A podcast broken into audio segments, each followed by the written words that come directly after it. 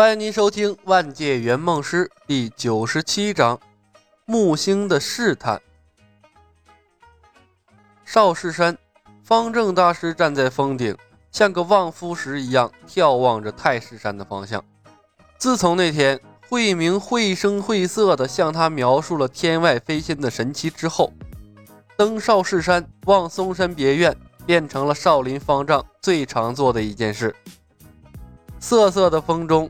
方正的僧衣被吹得有些凌乱，他的眼球布满了血丝，双手无意识地在头上盘来盘去，高僧风范是荡然无存呐。庶子无知，我堂堂少林传承千年，难道比不上他一个小小的嵩山派吗？怎么说，我也是有一张船票的人，数里的距离。登山很难吗？唉，难道让我堂堂少林住持去嵩山别院见你一个小小的少年郎吗？方正师兄，一声呼喊从身后传来，方正闪电般的收回了脑袋上的双手，在胸前合十，闭目盘膝，坐在了山石之上，默念多心经。方正师兄，脚步声响起，方正头也不回，沉声说道：“方生师弟，戒骄戒躁，方能明心见性。师兄教训的是。”方生的脚步顿时缓了下来，他在方正大师身后三步处站定，双手合十：“师兄，如今登封城群魔乱舞，乱象渐生。”各门各派的江湖侠客，各门各派的江湖侠客汇聚到了嵩山脚下，都是为了那李小白而来。我担心继续下去会为魔教所乘，在嵩山闹出大的乱子呀。毕竟任盈盈自求于少林，已有不少魔道中人吵闹着要来少林要人了，如今又多了个李小白。方正大师的眉毛不由自主地跳动了一下。这李小白的根脚还未查出来吗？一无所获呀，方生说道。所有的线索依然截止到平野围剿向问天之时。东海、渤海沿岸调查的僧众今早也传回了消息，沿途并无李小白模样的人员出现啊。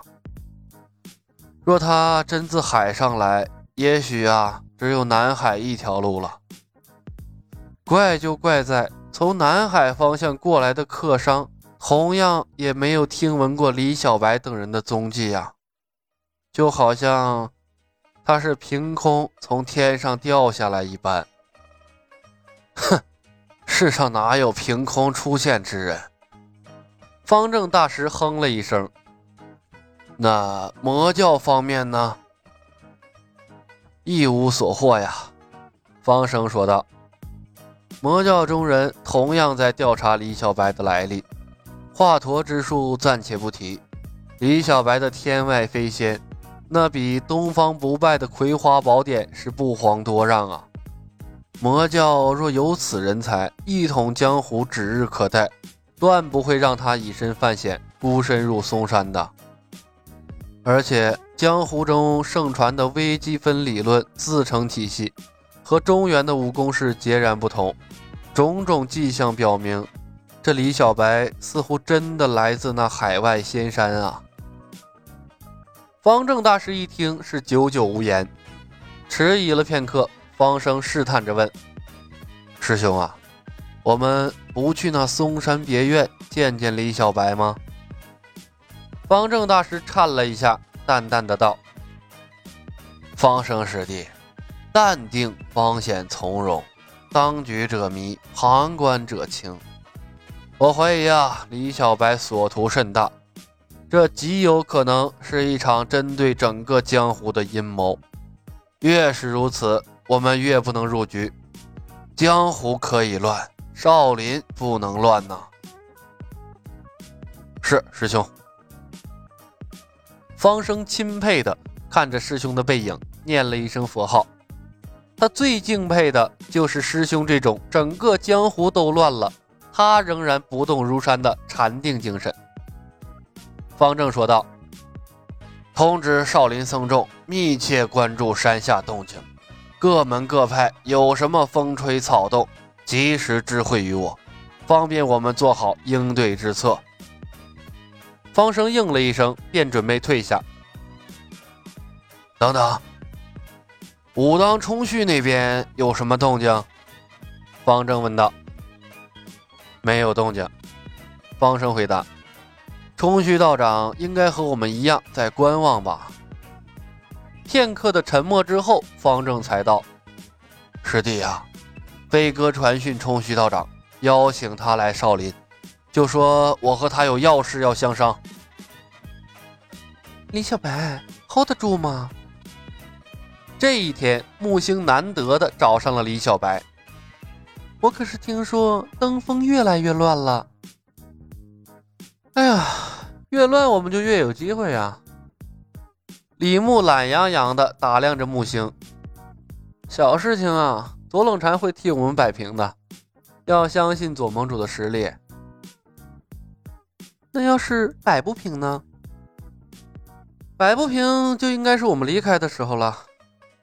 李牧悠悠的叹息了一声：“哎，因为那个时候啊，五岳剑派一定会和日月神教打起来的。”木星愣愣的看着李牧，惊诧的问道：“你打算借助五岳剑派的力量灭了日月神教？”那是最后一步，意味着我之前所有的谋划都失败了。”李小白说道。“最好的情况是把东方不败引出来，让他把葵花宝典乖乖送到我们手上。哎呀，不过这种可能性太低了。那最坏的情况呢？最坏的情况，东方不败死了，葵花宝典没了，圆梦任务失败。”李牧耸了耸肩，这就是最坏的情况。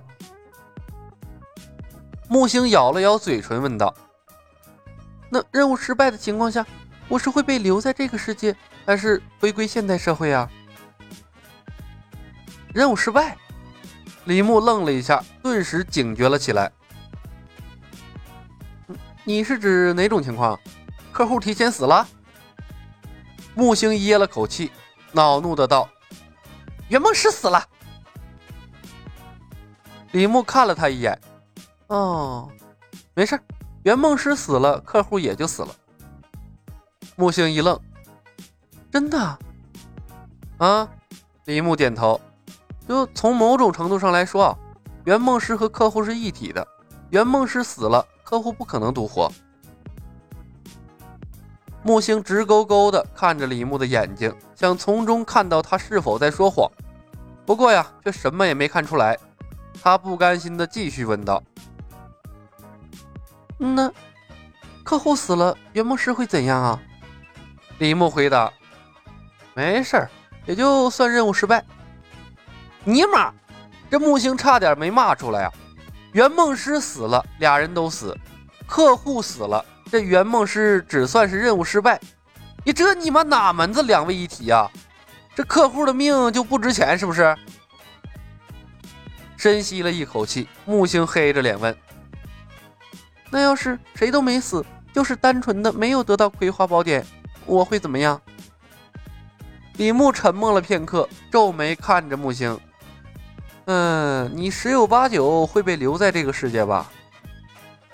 李牧并没有经历过任务失败，也不知道啊任务失败到底会发生什么情况。当初唐若幽想要放弃愿望的时候，李牧曾吓唬他会被留在小李飞刀的世界，那把唐若幽是吓得半死啊。最后呢，也只能乖乖配合他完成了任务。可是这木星问他这些话是什么意思？这死人妖在做最坏的打算吗？不行，这可不是一个好现象。啊，留在这个世界吗？木星怅然叹息了一声，表情似是迷茫，又像是解脱，不知道啊，这心里在想些什么。客户不可怕，就怕客户有想法。李牧的心瞬间跟着被吊了起来。木星啊，你在担心任务失败吗？没事啊，尽管把心放到肚子里。我带客户游历了无数的世界，所有的客户梦想都被圆满完成了，从没有过失败的案例。是吗？木星笑着看李牧，岔开了话题。那你能跟我说说他们吗？不能。李牧摇头，笑了笑，回答。为每一个客户保守秘密，这可是圆梦师的义务和职责。木星啊，还是说说你吧，你是不是遇到什么困难了？呃，武功学不会？挺好的呀。木星给李牧抛了个媚眼，耸了耸肩道：“就是啊，两个师傅有点笨，他们的家底儿都快被我掏空了。你最好啊，找个机会给我多送几个更好的来。”万大平那样的货色呀，我可不要了。本集已经播讲完毕，感谢您的收听。